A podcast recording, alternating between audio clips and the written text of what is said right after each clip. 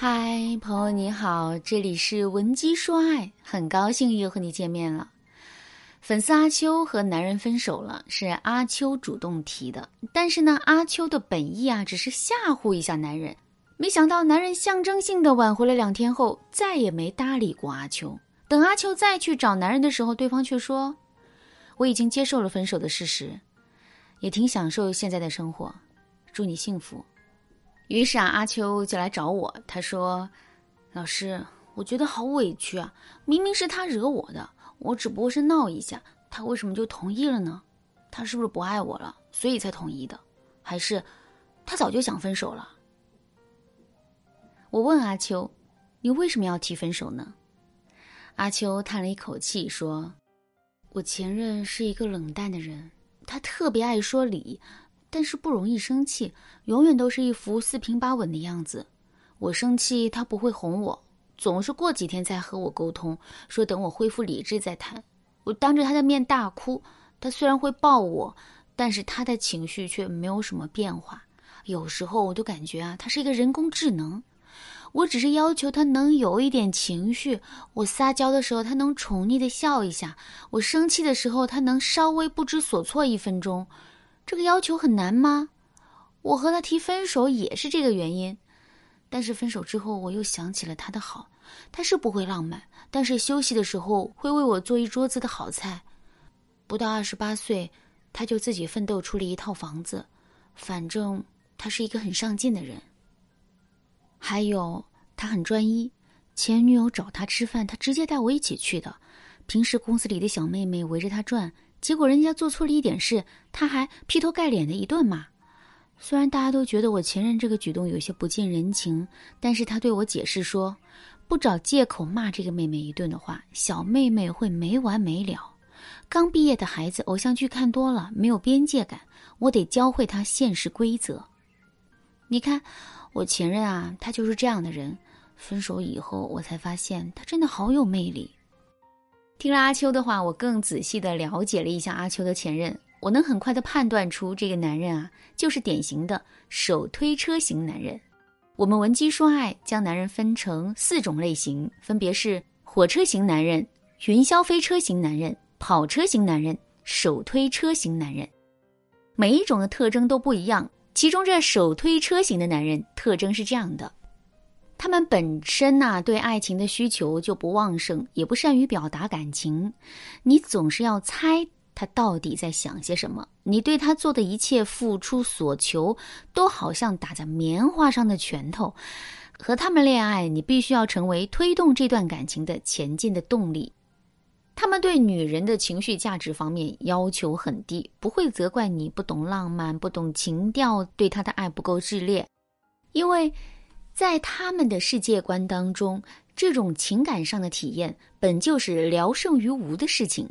换句话说，他们情感需求很低，在他们心中，找一个省事的女人结婚，然后男主外女主内，按部就班过完这一生就行了。所以他们很欣赏贤惠、不过于依赖他们的女孩，但这并不意味着他们一定是大男子主义。有一部分的手推车型的男人对伴侣的期待啊很低。不会要求女孩子婚后一定要既貌美又贤惠，还得会做饭挣钱。他们对伴侣从来都没有什么非分之想，所以和部分高要求的大男子主义男人还是有区别的。总之，男人的分类不同，他们的需求就不一样，挽回的方式也不一样。如果你也和男人分手了，那么你要分析好男人的类型，才能对症下药，让男人离不开你。如果你还不能判断男人的类型，那么添加微信文姬零三三，文姬的全拼零三三，我们有专业的导师为你分析，让你快速掌握男人的心。今天我们就用阿秋的案例来告诉大家如何挽回手推车型的男人。在挽回之前，你首先啊要知道三点。第一点，你在他眼中的伴侣价值是多少？手推车型的男人对伴侣是否适合结婚有很明确的潜在要求。如果他觉得你不适合结婚，那么他就会在心里计算大概多久分手适合，而且一旦他们提出分手，几乎没有挽回的余地。阿秋提出分手之后，前任先挽回了，是因为在前任眼中啊，阿秋可以作为伴侣的价值还是挺高的。但是呢，手推车型的男人很怕女人太麻烦，如果他们求复合，女友同意了，那么今后他们担心女友会越来越作，所以他们会选择那一个让自己更省心的答案。第二点，你要思考双方需求是否对等。比如，你是一个对情绪价值要求很高的女孩，如果恋爱的时候没有绚烂的烟花和鲜花，你就会觉得如鱼离水，无法呼吸。那么，我要告诉你啊，手推车型的伴侣可能不适合你，因为他们可能一辈子也达不到你的要求。我曾经有一个粉丝叫小白，他花很久的时间才追到校草，结果在一起第一年的纪念日，他就决定分手了。理由是男友不送她花，是因为花保存期不长；男友不送她皮包，是因为不环保。最后，男友纠结半天，给小白送了一份烤鸭，还说这个比较实在。最后，小白承认自己不是实用主义者，他还是想趁年轻多演几部偶像剧，所以啊，就忍痛和校草分手了。因此，你要仔细思考一下，你们的需求啊，到底对等不对等？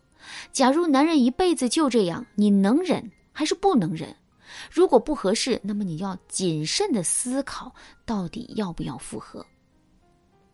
第三点，他对感情的掌控力很高，你能否接受？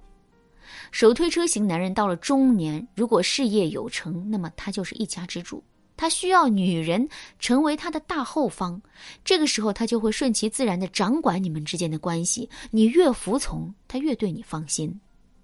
如果人到中年，手推车型的男人事业一般，在家里是你比较强势，而且你们之间的关系不融洽，那么他们会因为掌控欲得不到满足而出现逃避情绪，有可能会成为最不好沟通的那类伴侣。总之呢，他们渴望掌控感情的基本盘，但是呢又缺乏掌控力，而且也缺乏对情绪的感知力，因此呢，他们的掌控欲经常是被弱化为。伴侣是否听话？如果你们复合后，你能满足他的这种潜在的掌控欲，那么手推车型的男人就会被你套牢了。如果不能，那么只要你一激进、一反抗，他就会厌烦、会逃避。这样的局面，你能游刃有余的掌控吗？这个问题很考验你经营婚恋关系的能力的，你要想清楚。阿秋听了我的分析以后啊，恍然大悟，他说。嗯，原来我男朋友是这样的人啊，我才明白。那我该怎么挽回他呢？我还是有信心的。